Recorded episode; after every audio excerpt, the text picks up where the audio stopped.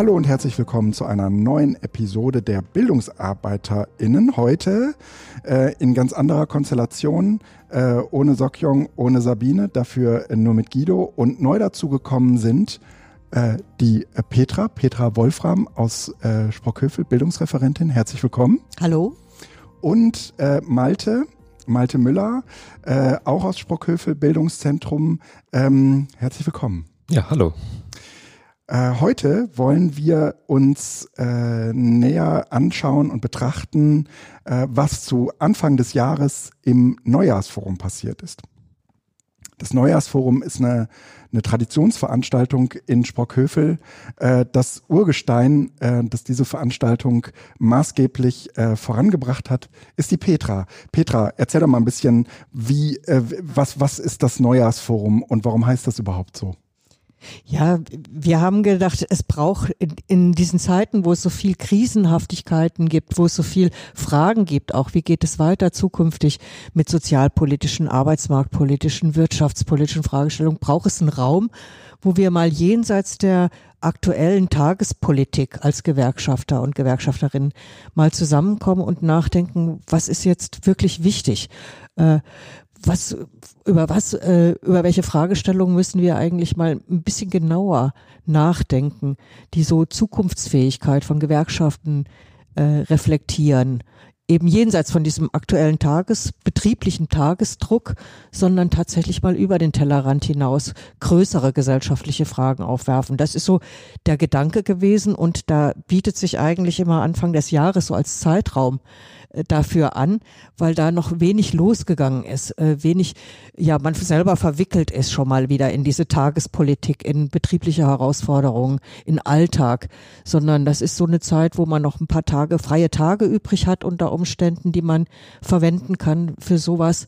Äh, und ja, deshalb Neujahrsforum, deshalb Anfang des Jahres im Grunde so ein Start ins neue Jahr mit ein bisschen prinzipielleren Überlegungen. Mhm. Wer kommt da so hin? Das ist eine sehr unterschiedliche Teilnehmerstruktur. Also es sind äh, Referenten unserer Bildungsarbeit, ehrenamtliche, hauptamtliche Kolleginnen und Kollegen, es sind Betriebsratskollegen, Betriebsratsvorsitzende, engagierte Vertrauensleute, die von dem Thema angesprochen werden. Ja, es ist eigentlich so, genau so, wie wir uns das wünschen würden für so eine strategisch-politische Gewerkschaftsdiskussion, eben unterschiedliche Zugänge auch zu diesen Themen an einen Tisch zu bekommen. Wie viel, damit man eine Vorstellung hat, wie viele Leute kommen in der Regel zu so einer Veranstaltung? Wir müssen es leider immer ein bisschen begrenzen. Also in der Regel sind es äh, ungefähr 90 Teilnehmende, die dabei sind. Wir haben in der Regel aber viel mehr Anmeldungen auch. Hm. Also so 150 Kollegen äh, würden gern kommen, so hm. Pi mal Daumen. Äh, aber wir müssen es leider immer ein bisschen begrenzen. Und dann ist Sprockhövel eigentlich voll, oder? Ja, ja, das ist dann, das ist ein Angebot im Grunde vor dem ganz normalen Bildungsprogramm. Insofern können wir in, im Grunde das ganze Haus auch ein bisschen bespielen. Mhm, mh.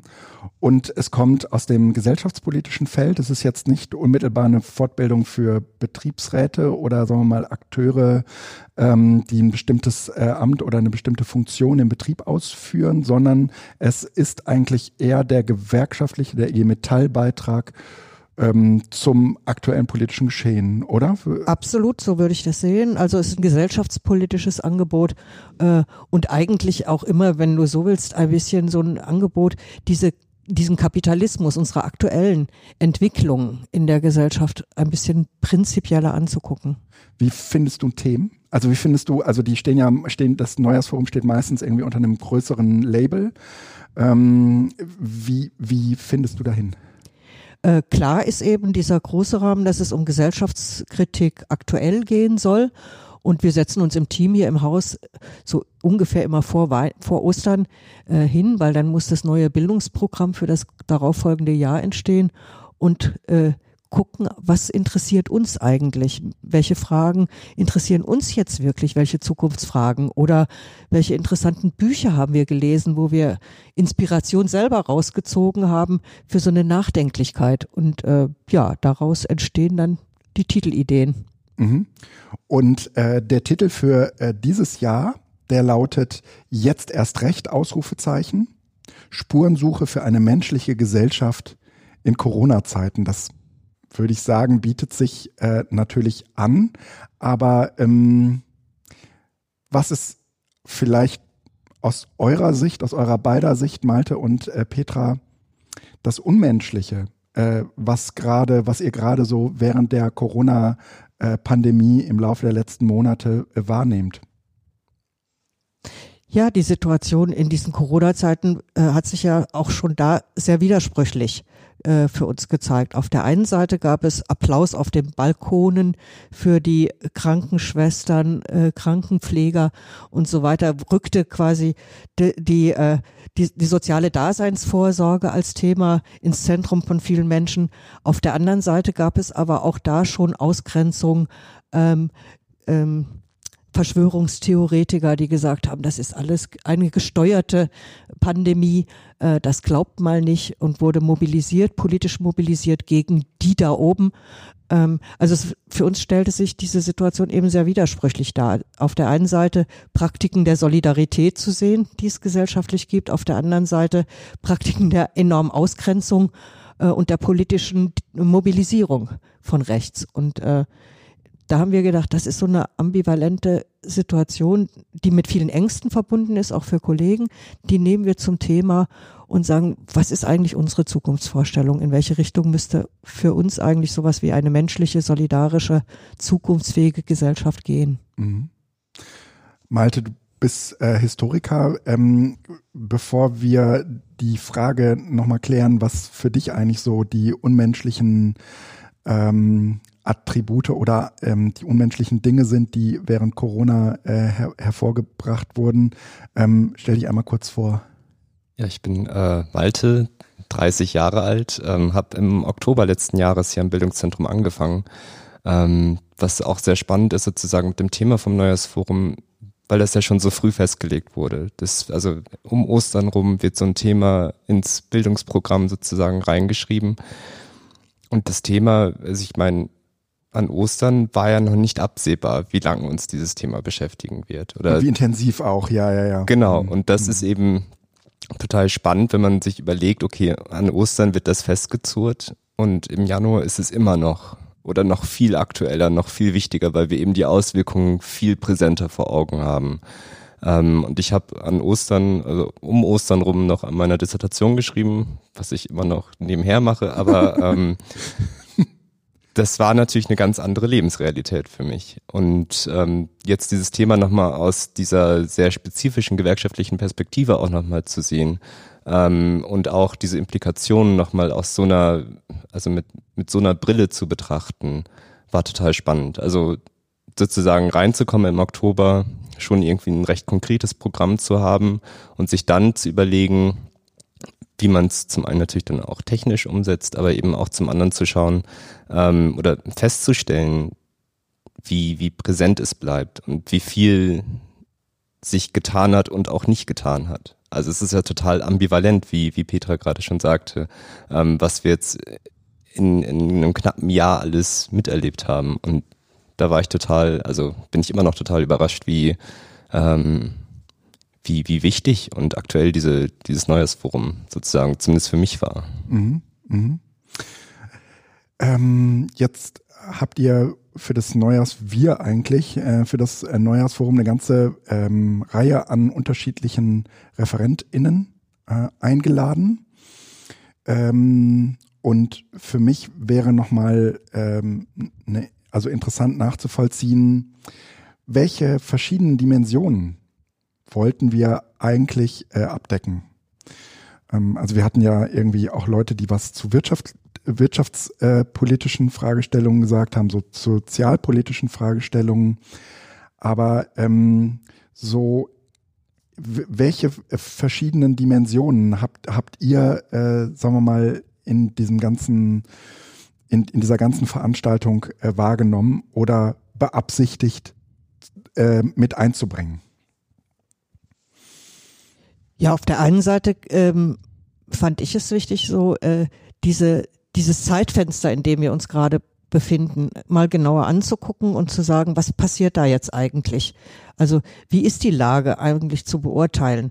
Also mit dem Gift der Ungleichheit zum Beispiel thematisierte Dirk Hirschel ja sehr besonders auch nochmal diese ganze Frage der, äh, der sozialen Ungleichheit in dieser Situation. Oder die Kollegen von Dezim äh, zeigten nochmal sehr plastisch mit ihrem Zahlenmaterial, was sie in ihrer Untersuchungsarbeit herausgefunden hatten, auf, dass auch äh, diese Ausgrenzungserfahrung, soziale Ausgrenzungserfahrung, insbesondere auch die Migrationsgesellschaft betrifft, nämlich insbesondere Menschen, die prekär arbeiten, ganz besonders belastet und bedrückt und äh, herausgebombt werden aus ihrer normalen, auch sichereren Situation, bei all dem, was prekär überhaupt sicher äh, sagen sein kann. Ähm, und sich das anzuschauen, auch Betroffenheiten nochmal, unterschiedliche Betroffenheiten anzuschauen äh, in diesen Corona-Zeiten und dafür zu sensibilisieren, das fand ich auf der einen Seite ein wichtiges Anliegen, was sichtbar geworden ist, aber sowohl von Alex Demirovic als auch von Ulrich Brandt im Grunde nochmal darauf hinzuweisen, dass wir über viel mehr nachdenken müssen, dass diese Corona-Krise auch Ausdruck der, wie Ulrich Brandt sagen würde, imperialen Lebensweise ist. Oder wie Alex Demirovic äh, heraushob, die Naturvergessenheit industrieller Produktion nochmal zu zeigen und damit auch zu, äh, äh, zu zeigen, dass dieses Nachdenken über eine menschliche, zukunftsfähige Gesellschaft eben auch diese Frage der äh, ökologischen Dimension berücksichtigen muss. Das fand ich schon ziemlich mhm. besonders. Und ich glaube auch, was man sieht, wenn man sich nochmal auch die Beiträge, die wir online gestellt haben, anschaut und äh, nochmal Revue passieren lässt, was so gesagt wurde im Verlauf dieser drei Tage, ist immer wieder hervorgehoben worden, eben Corona als Brennglas. Also immer wieder dieses, wir sehen jetzt Dinge, die wussten wir zwar schon, aber jetzt plötzlich treten sie nochmal viel stärker in den Vordergrund. Und da sind sozusagen die Bereiche, die wir abgedeckt haben, waren eigentlich sehr schön, weil wir hatten also einen historischen Input sozusagen, äh, wie haben Pandemien in der Vergangenheit funktioniert, was ist daraus entstanden. Wir hatten äh, gewerkschaftliche Perspektiven, wir hatten politische Beiträge sozusagen, oder also nicht politische Beiträge, aber Dirk Hirschel eben selber auch politisch aktiv ähm, und bei Verdi Chefökonom hat das sozusagen, hat da nochmal, also nicht nur die IG Metall-Perspektive reingebracht, sondern auch mal darstellen können, wie geht Verdi denn eigentlich mit diesen Transformationsprozessen um, die durch Corona nochmal beschleunigt wurden ähm, oder werden. Und dann, Petra hat es ja gerade schon gesagt, Migration ähm, und umso ratloser steht man dann manchmal hinterher auch da und fragt sich so, ja, wie, also keine Ahnung, unter den prekär Beschäftigten in systemrelevanten Berufen ist halt ein großer Teil sind Migrantinnen und Migranten und zwar immer mehr sozusagen seit den 90er Jahren. Und trotzdem haben wir jetzt gerade extrem rechte Verschwörungstheoretiker, äh, die auf die Straße gehen und, und protestieren und wie, wie geht das zusammen? Also das, das sind so, so Fragen, die aufgeworfen wurden, die, die total spannend sind. Ähm, und dann eben natürlich auch dieses eigentlich in allen Beiträgen durchscheinende Thema auch der, der Umweltproblematik. Und Ulrich Brandt hat eben dann auch am, am Ende nochmal gesagt, so, okay, wenn wir über Umwelt sprechen, reden wir halt nicht darum, dass wir jetzt hier den Wald um die Ecke retten müssen. Das müssen wir zwar auch machen, aber über Umweltfragen werden eben Fragen unseres Lebensstandards direkt mit adressiert. Es geht eben um, äh, um das gute Leben, wenn wir über Umwelt sprechen. Das ist auch ein total wichtiger Aspekt, glaube ich, dass wir eben nicht so tun dürfen, als ob das Soziale die eine Frage ist und Umwelt das andere, sondern dass eben dieses sozial-ökologische immer zusammengedacht werden muss. Mhm. Ja, was auch vielleicht nochmal zu erwähnen ist, äh, dass wir mit der Charlotte Hirzfelder äh, vom Konzeptwerk Neue Ökonomie mit einer jungen Ökonomin nochmal auf die, auf die Reise gegangen sind, nämlich äh, im Rahmen einer kleinen Zukunftswerkstatt nochmal zu schauen, was sind eigentlich unsere Vorstellungen von einer anderen Welt und mhm. die auch nochmal quasi als sowas wie ein Kriterium mitzunehmen in die Diskussion, die eigene, die eigene Vision von was anderem und äh, das auch methodisch einfach mal durchführen zu können mit ihr zusammen, ja. war sicher auch nochmal eine tolle Gelegenheit. Ja. Mm, ich fand den äh, Vortrag von Chaya, ähm, äh, aus äh, dem Bildungszentrum äh, Berlin. Ähm, für mich auch nachhaltig ähm, hat mich beschäftigt, weil es ihr gelungen ist, ähm, Parallelen zu anderen äh, Pandemien herzustellen und in, in meiner, in, in meinem Weiterdenken hatte sich das irgendwie so dargestellt, wenn man sich mal so so Science-Fiction-Filme anguckt, in denen so Pandemien anfangen, die halbe Menschheit auszurotten, dann äh, thematisieren diese Pandemien äh, viel von dem, was wir jetzt auch gerade sehen, also ähm, wirtschaftliche Notstände und so weiter, ähm, ähm, auch, äh, sagen wir mal, eine, ähm, eine Unmenschlichkeit, die damit einhergeht. Man fängt an zu plündern, man fängt an, äh, den, den Egoismus groß zu machen, an sich zu denken und so weiter. Und äh, was diesen ganzen Science-Fiction-Bildern aber fehlt, ist ähm, im Prinzip eine Gruppe von Menschen, die sagt, nee, nee, das stimmt alles gar nicht. Also diese, äh, diese Verschwörungstheorien drumherum. Das, ähm, und auf diese Spur bin ich äh, über den Vortrag von, von Chaya eigentlich gekommen und mir ist irgendwie klar geworden, okay, das, was uns offensichtlich aktuell da gerade passiert, und ich finde, gerade so im Social Media Raum äh, trifft man immer, stößt man immer wieder auf Leute, die sagen, ja, ja, gut, aber äh, da ist auch viel Angstmacherei jetzt bei und so, ja. Wo, wo man, wo man schon auch irgendwie äh, so das Gefühl hat, das kann man sich nicht ausdenken.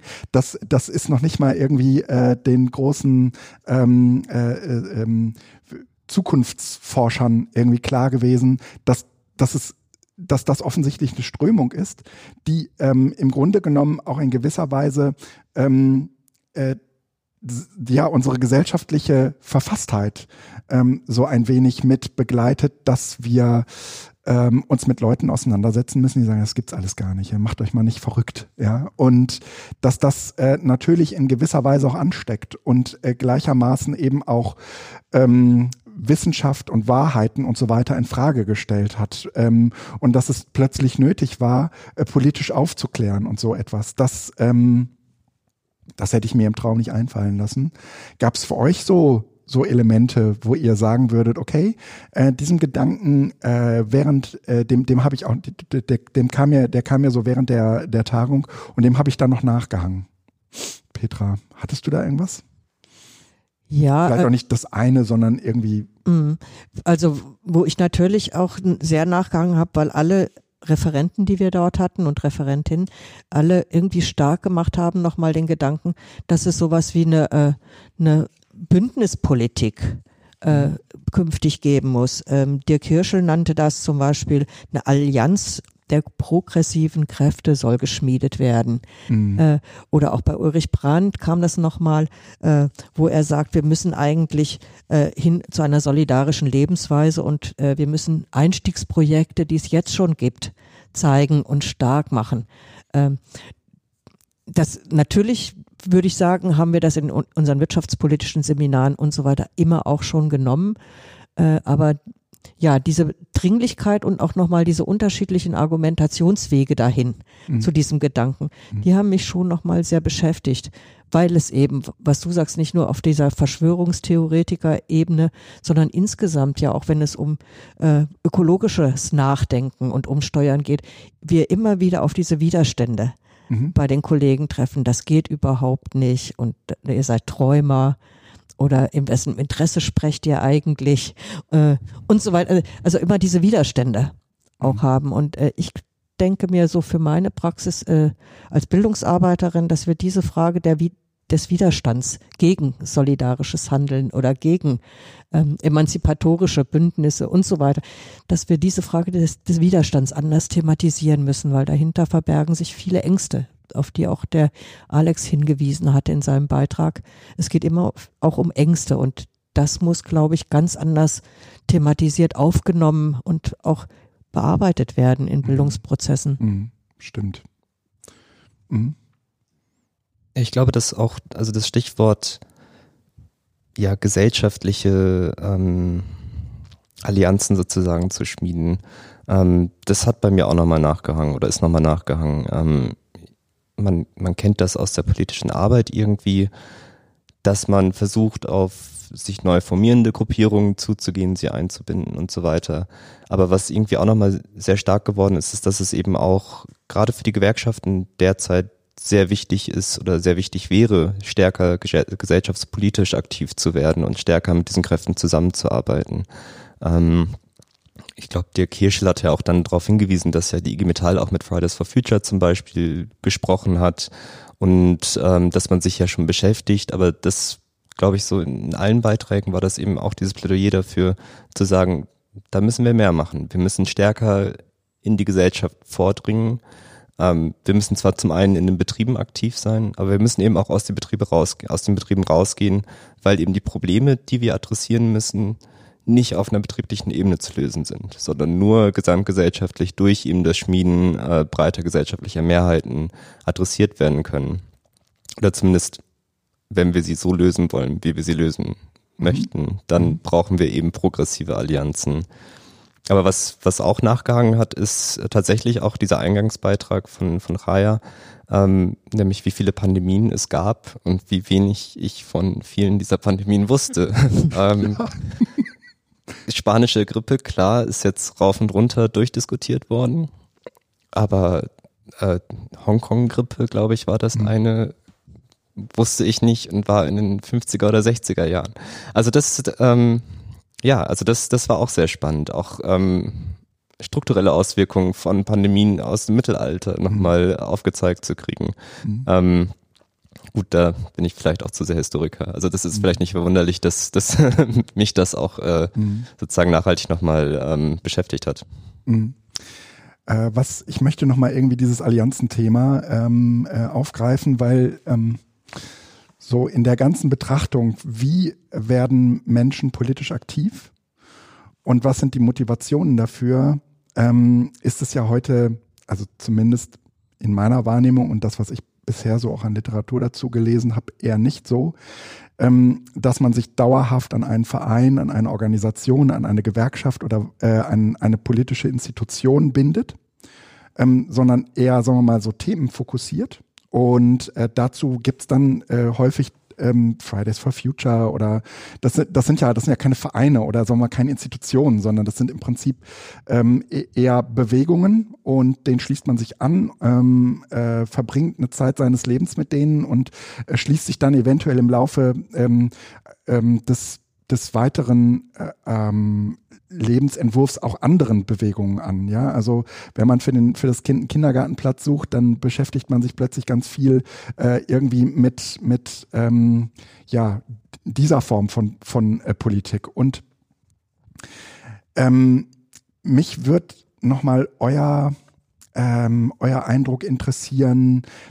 Was glaubt ihr können, sagen wir mal, solche institutionellen Allianzen und ähm, solche Institutionen wie Gewerkschaften oder eben auch um Umweltverbände oder auch andere äh, tatsächlich in der aktuellen politischen Landschaft bewirken? Wie können Sie die Leute sozusagen mitnehmen, wenn sie sich, sagen wir mal so, äh, immer wieder neu orientieren, je nachdem, was in ihrem Leben gerade wichtiger wird oder unwichtiger wird?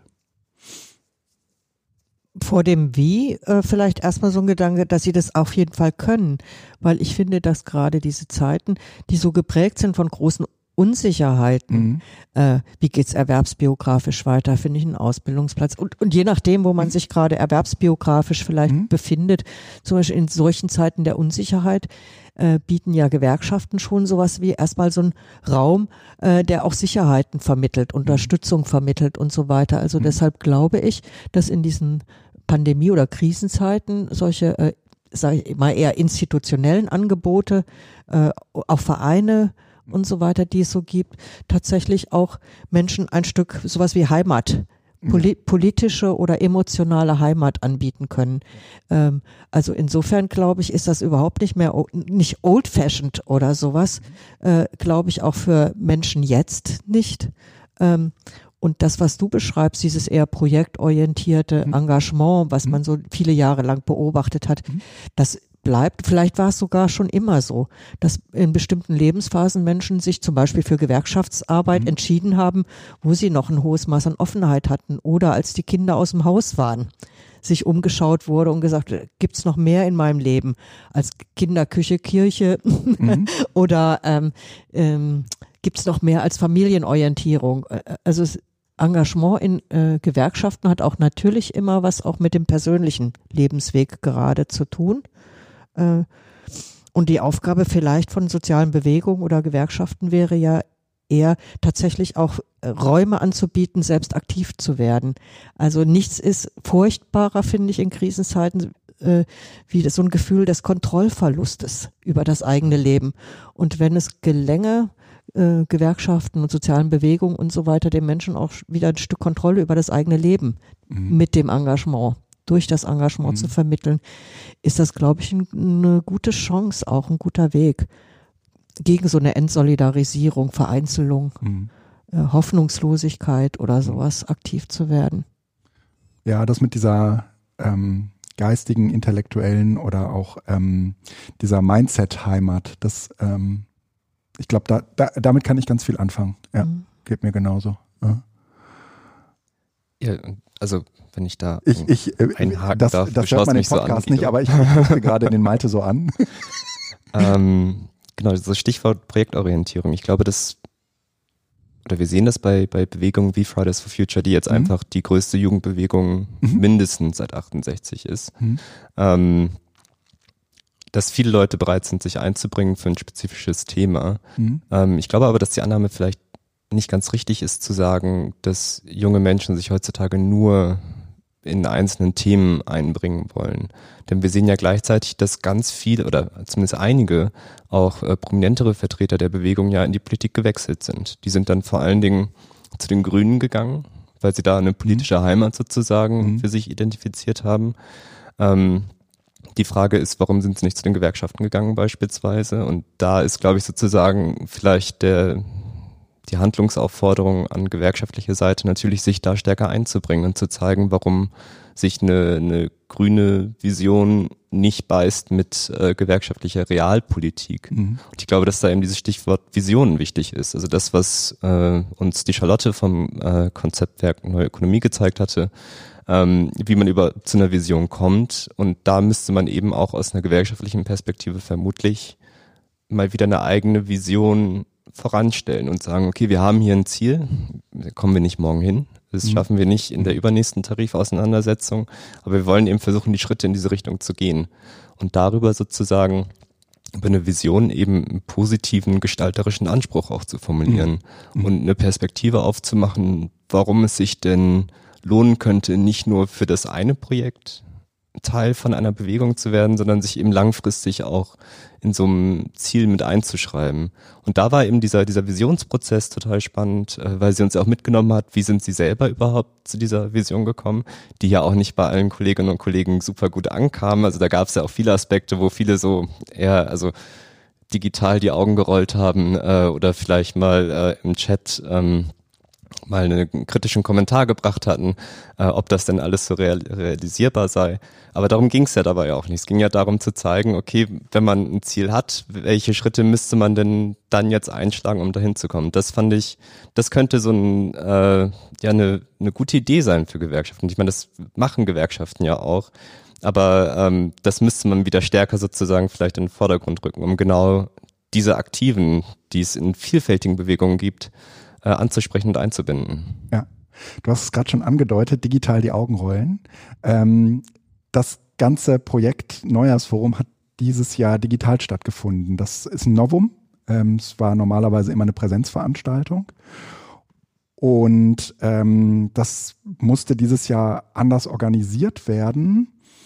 Ähm, was sind eure, was sind eure Erfahrungen so nach diesem äh, nach diesem Mal äh, seid ihr ganz euphorisch und sagt, oh Gott, nächstes Jahr äh, mindestens in Hybrid, das, das hat toll funktioniert. Oder sagt ihr, naja, eigentlich äh, ähm, bleibt es eine Präsenzveranstaltung und man kann gerne irgendwie über ein Online-Konzept nachdenken, aber dann ist das eine andere Veranstaltung.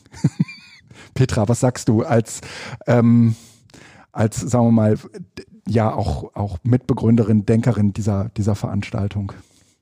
Ich muss zugeben, dass ich anfangs nicht so begeistert war und mir das eigentlich gar nicht so vorstellen konnte, weil dieses Neujahrsforum ja neben dem, was wir inhaltlich da ähm, besprochen, diskutiert, reflektiert hatten, immer auch ein Ort der Begegnung war und des Netzwerkens. Und das lebt natürlich davon, dass man sich sieht, dass man abends auch mal in der Kneipe sitzt, äh, Kontakte schürt, eigene Materialien mitbringt und mhm. die mal auf dem Tisch auslegt, wo Kollegen gucken können. Äh, also eigentlich war das auch immer eine Veranstaltung des Netzwerkens und der Begegnung und deshalb war ich sehr skeptisch, ob das funktioniert und bin jetzt im Nachhinein äh, sehr, sehr überrascht, dass es trotzdem ganz gut funktioniert hat. Ähm, also es hat funktioniert, zumindestens äh, Themen zu platzieren, Themen zu reflektieren, bekannt zu machen mit äh, Thesen von Wissenschaftlern, ähm, Menschen kennenzulernen, die eine bestimmte Art von Engagement oder Arbeitsfeld haben und so. Das hat alles gut funktioniert. Ähm, aber weniger eben, das ist dieses Aber, ist dieses Netz, dieser Netzwerkgedanke und dieser Begegnungsgedanke natürlich gewesen. Insofern bin ich im Moment so, dass ich denke, Hybrid vielleicht, weil die Online-Form äh, trotzdem, das haben wir ja auch in, im Feedback-Runden immer dann wieder mitbekommen, äh, Kollegen die Möglichkeit der Teilnahme eröffnete, die sonst nicht gekommen wären aus unterschiedlichen Gründen. Und äh, das finde ich natürlich eine Riesenchance, äh, Menschen einbeziehen zu können und bekannt zu machen mit solchen Gedanken und so Positionen, die sonst nicht gekommen wären in eine Präsenzveranstaltung. Also jetzt denke ich gerade, Hybrid fände ich super. ähm, Malte, was hast du, äh, sagen wir mal, für, für Eindrücke äh, mitgenommen aus dieser äh, Online-Veranstaltung? Also ich glaube, den, den Anfangsbammel, den äh, Petra thematisiert hat gerade, den hatte ich auch. Also dieses so, man kannte Zoom-Meetings, man kennt es mit der Familie oder so zu Skype. Und das drei Tage lang zu machen, das hätte ich äh, schwierig gefunden. Aber ich glaube, das, das ist eben auch hier der Lob an die äh, Techniker im Hause und auch an dich, Guido, sozusagen. Wir hatten halt ein Team, was uns da so unterstützt hat und uns die Technik äh, aufbereitet hat, dass wir uns eigentlich nur vor die Kamera stellen mussten und dann auch nicht ne, am Laptop, sondern halt mit einem Studio, mit einem Greenscreen hinter uns und in einer Atmosphäre, wo man zumindest zu zweit im Raum sitzen konnte und auch jetzt nicht alleine vor seinem Rechner und der Webcam saß, sondern dass eben man wusste, dass der Ton funktioniert, man wusste, dass die Kamera funktioniert. Mhm. Und das hat also diese technische Absicherung, hat, glaube ich, viel dazu beigetragen, dass wir dann auch also Petra mehr als ich, sicher vor der Kamera auftreten konnten und äh, das sozusagen moderieren konnten.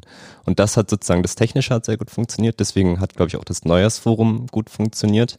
Ähm, wobei wir, glaube ich, auch an ein, zwei Stellen dann gesehen haben, was wir nächstes Mal, falls wir sowas normal digital machen werden, besser machen könnten, nämlich dass wir mehr Räume für Austausch eben geben müssen. Das, was eben abends durch die Kneipe wegfällt, also weil keine Kneipe in Corona-Zeiten, ähm, das muss man eben dann oder sollte man zumindest digital in welcher Form auch immer anbieten, dass die Leute sich nochmal austauschen können am Abend. Das ist in einem freieren Raum, freieren Rahmen. Wir hatten zwar jeden Abend nochmal so eine Session von einer Stunde oder so, wo man zusammenkommen konnte, sich nochmal über den Tag austauschen konnte, aber das man dann vielleicht, und das war das Feedback von einigen Teilnehmerinnen, nochmal Breakout-Sessions vielleicht einrichten sollte, wo sich drei, vier Leute verabreden können, um nochmal selber über den Tag oder was auch immer zu quatschen. Mhm. mhm. Ähm, eben um dieses Soziale auch mit abzubilden, was jetzt in, das hatten wir mitgedacht, aber nicht in dem Umfang mitgedacht, wie es die Teilnehmerinnen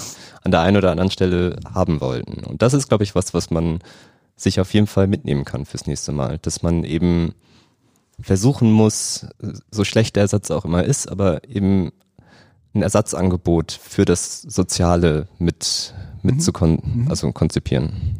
So ähm, Dreier, also wir hatten irgendwie 80 Leute ähm, äh, online, so im Schnitt und äh, so Dreier Breakout Sessions, wo äh, man nicht weiß, mit auf wen man trifft und alle fünf Minuten wechselt man und man hat sozusagen die Möglichkeit, ein paar äh, Kolleginnen und Kollegen kennenzulernen, die äh, sonst, sagen wir mal, so in dieser grauen Masse verschwinden. Das war ja schon so ein bisschen das Problem. Also wir hatten irgendwie so eine Studiosituation und ähm, dann, dann äh, sah man zwar immer ähm, auch viele Bilder von den, von den anderen, aber letztendlich war das mehr oder weniger so ein, ja, so, so ein Raum, äh, der stark von uns dominiert war, als also auch von diesem Studio, von dieser Studiosituation moderiert war, äh, dominiert war. Also äh, kurz ähm, irgendwie, damit ihr euch das vorstellen könnt ähm, äh, als Zuhörende, wir hatten hier in Sprockhövel praktisch ein Studio gebaut mit äh, modernster Kameratechnik und Greenscreen und so weiter und hatten im Prinzip so eine Art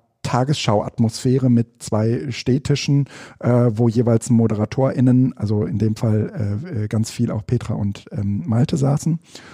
Und ähm, die haben im Prinzip in eine Kamera reingesprochen. Also mir ging es zumindest so, als wir uns ganz am Anfang vorgestellt haben. Das war auch der große Unterschied zum, ähm, zum Zoom-Meeting. Äh, da hast du normalerweise beim Zoom-Meeting guckst du auf deinen Bildschirm und guckst die Leute an. Bei diesem, äh, bei dieser Vorstellungsrunde war das so, dass man in die Kamera guckte und zwar nur dorthin. Und äh, das ist natürlich irgendwie diese typische, diese typische ähm, Studiosituation.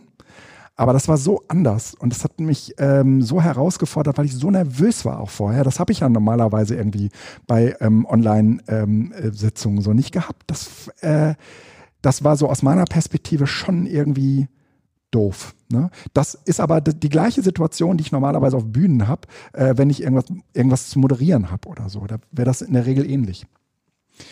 Ähm, ich würde gerne mit euch noch einen Punkt aufgreifen wollen, nämlich ähm, dieser, dieses Ding von äh, äh, Lessons Learned, äh, der äh, Malte sprach das gerade eben äh, an und liefert mir immer perfekte Überleitung zu, zu den nächsten Fragestellungen.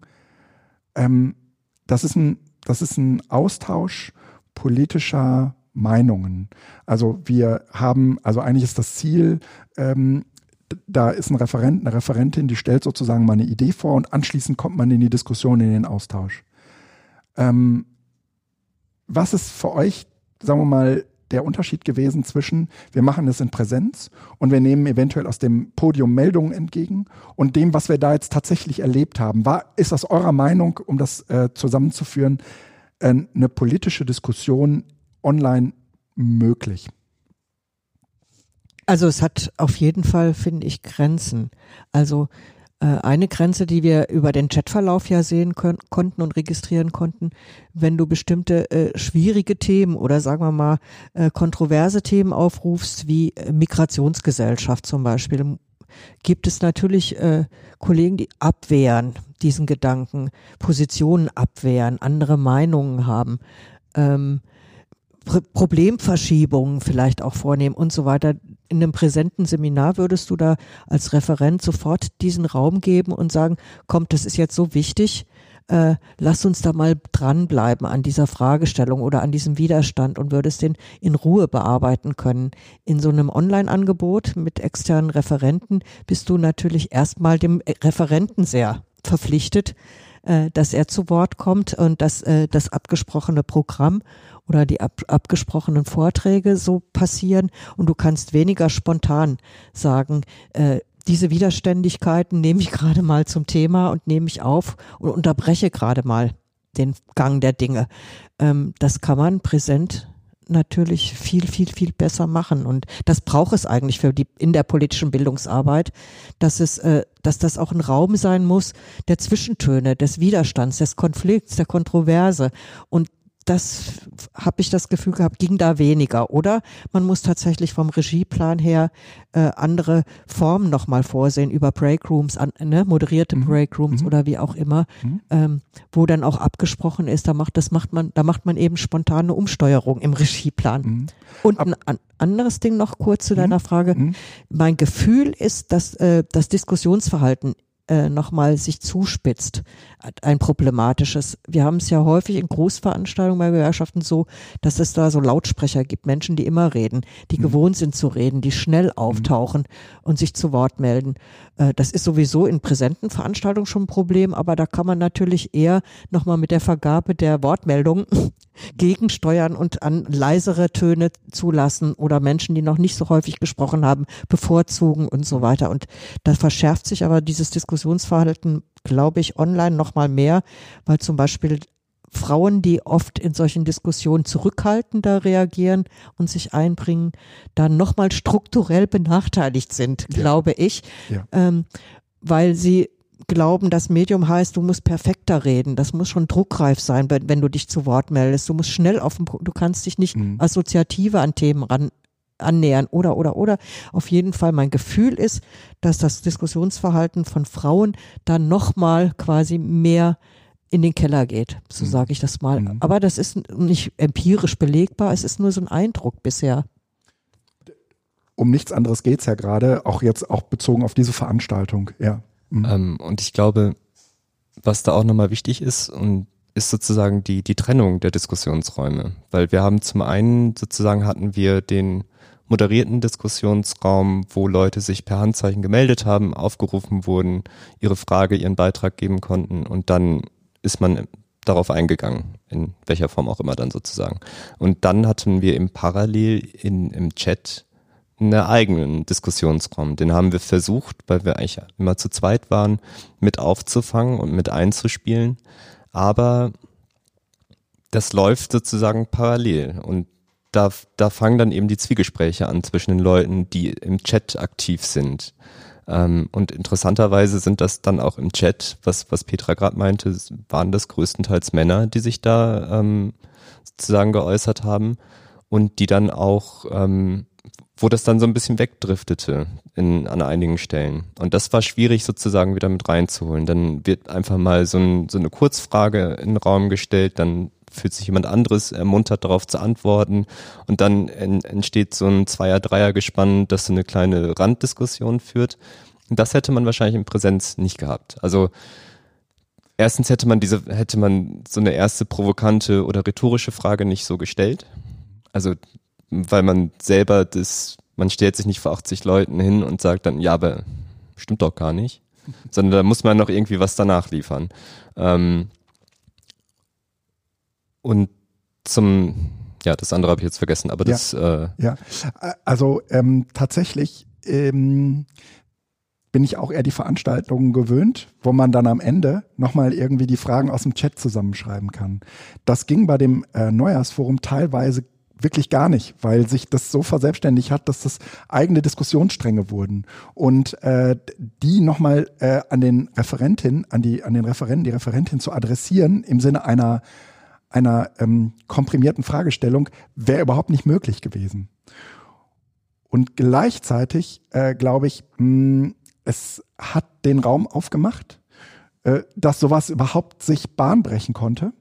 Ähm, und ähm, das ist aber nicht vergleichbar mit einem politischen Diskurs, wie wir uns ihn eigentlich wünschen würden, ja, an dem sozusagen alle teilnehmen, weil äh, da auch relativ schnell so Mechanismen zu, zugreifen wie ähm, wer am lautesten schreit und äh, äh, am meisten behauptet, der gewinnt. Ne?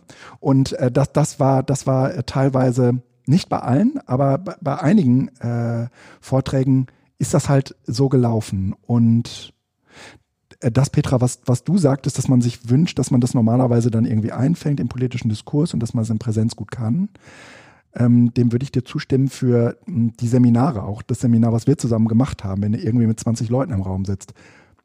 Das ging ja mal. Verrückt. Ich habe gerade gesagt, sitzen 20 Leute. ja. ähm, und da ging das. Ne? Da, konnt, da, da konnte auch jemand mal äh, irgendwas off-topic, äh, was nicht zum Thema passte, sagen. Und man konnte damit trotzdem aber irgendwie arbeiten oder damit umgehen. Ähm, normalerweise bei einer Präsenzveranstaltung Neujahrsforum 2000 20. Ähm, da wäre das ja wahrscheinlich oder da ist das ja wahrscheinlich äh, äh, auch nicht gelaufen. Dass, äh, ne, wie, wie Malte schon sagt, dass die Leute dann aufstehen, so stimmt nicht. Und äh, dann ähm, äh, entfaltet sich da sozusagen nochmal ein Gesprächsfaden zu.